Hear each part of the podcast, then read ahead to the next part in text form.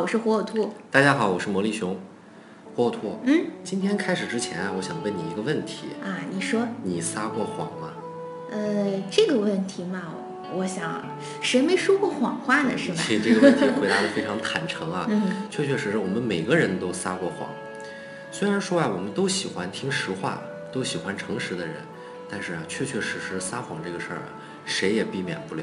对，我们从小呢就被父母教育要做一个诚实的孩子，但是特别讽刺啊，我这儿有一个数据，嗯说百分之九十八的七岁以上的孩子啊都撒过谎。啊，有这么多，对，百而分之且九十八，嗯，而且呢，三岁以下的孩子就有三分之二都是撒过谎的。那就几乎每一个孩子基本上都说过对了。对对，不可避免。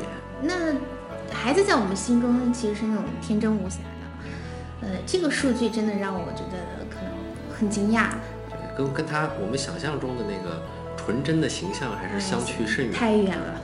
所以呢，我觉得今天啊很有必要，我们来分析一下嗯这个孩子为什么要撒谎，啊他有一些什么样的情况。啊，就是在生活中他可能做的一些事情，啊，也让妈妈今天听到以后，看看自己孩子应该怎么去解决这个问题。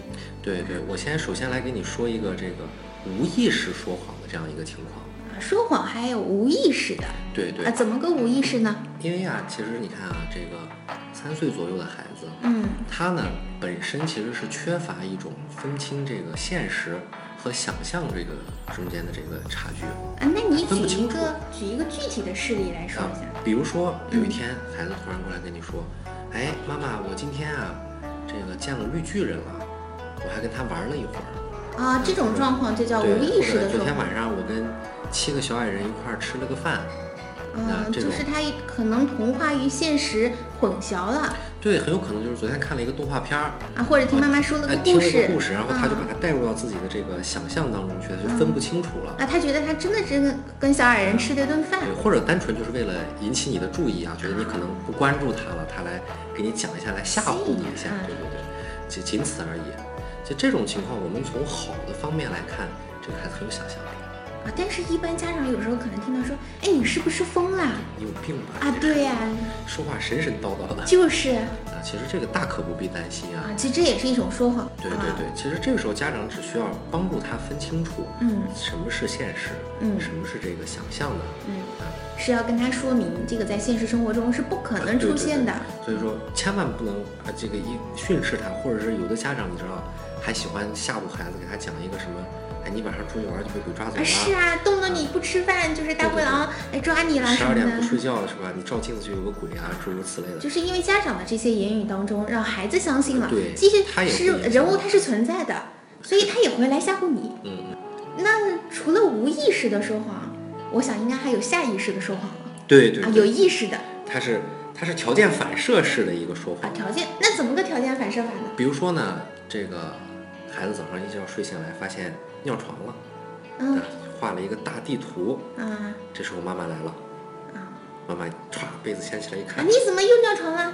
啊，我昨天才给你洗的被单，今天又弄脏了啊！我没有，这不是我尿的。不是你是谁啊？对吧？对孩子很很容易就会有这样的一个情况，就是直接就是，他其实没有想，他就是条件反射他式的，就觉得我哎呀，这错事肯定不是我干对对的，对妈别说我。他其实就是为了逃避这个责任惩罚哎对或者是保护自己嗯这样一个条件反射。还有比如说，这个家里边儿雪糕少了三根儿，说你是不是你啊？偷吃的？啊，不是我。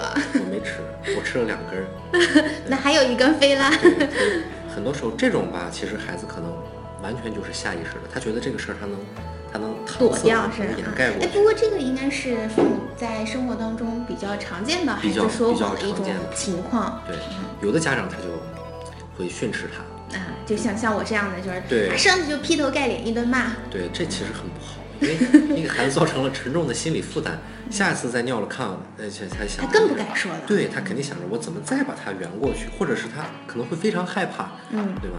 因为你想那个时候的孩子，他尿床这种事儿，这个再加上他心智不成熟，他犯了点小错误，他真的控制不了嘛，对嗯吧？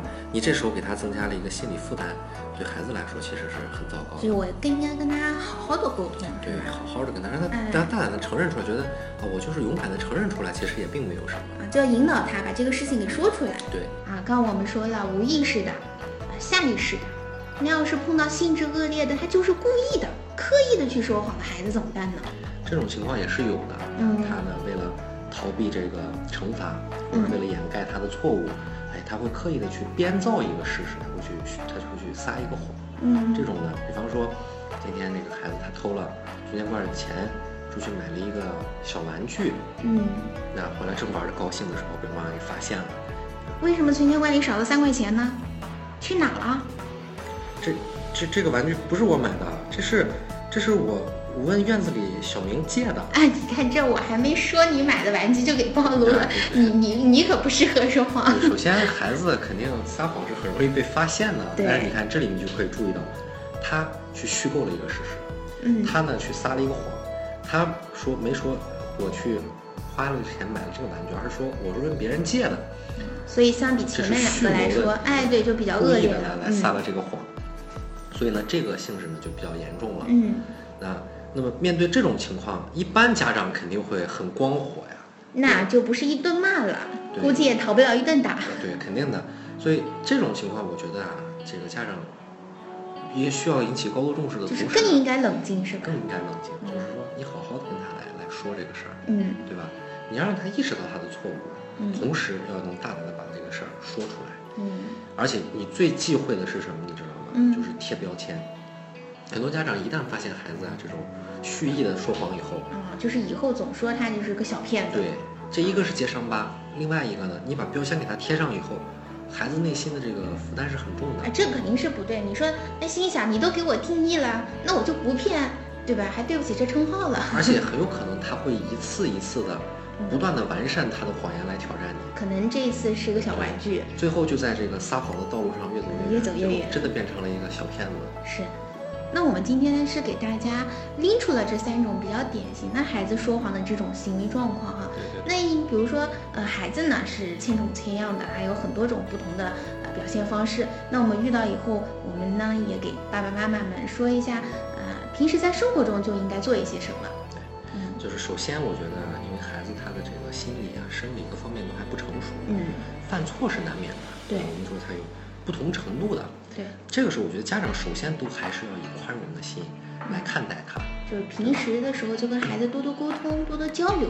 对，哎，但是呢，一旦家长发现孩子在撒谎的时候，应该要予以高度的一个重视。啊，就第一次撒谎的时对，候，一定要重视它。那这个，因为你要是嘻嘻哈哈的就过去了，很多家长觉得，哎啊他会觉得好好无所谓骗呀对对，他觉得哎不过如此嘛，我一下就把你骗过去了，对下次就会继续骗。没错，但是呢，也不要上来就兴师问罪一样的，对吧？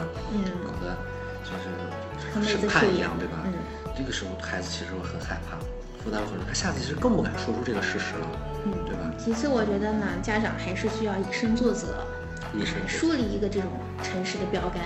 对，一个就是这个要尽量避免在孩子面前这个夸大其词信口开哎河、对吹牛。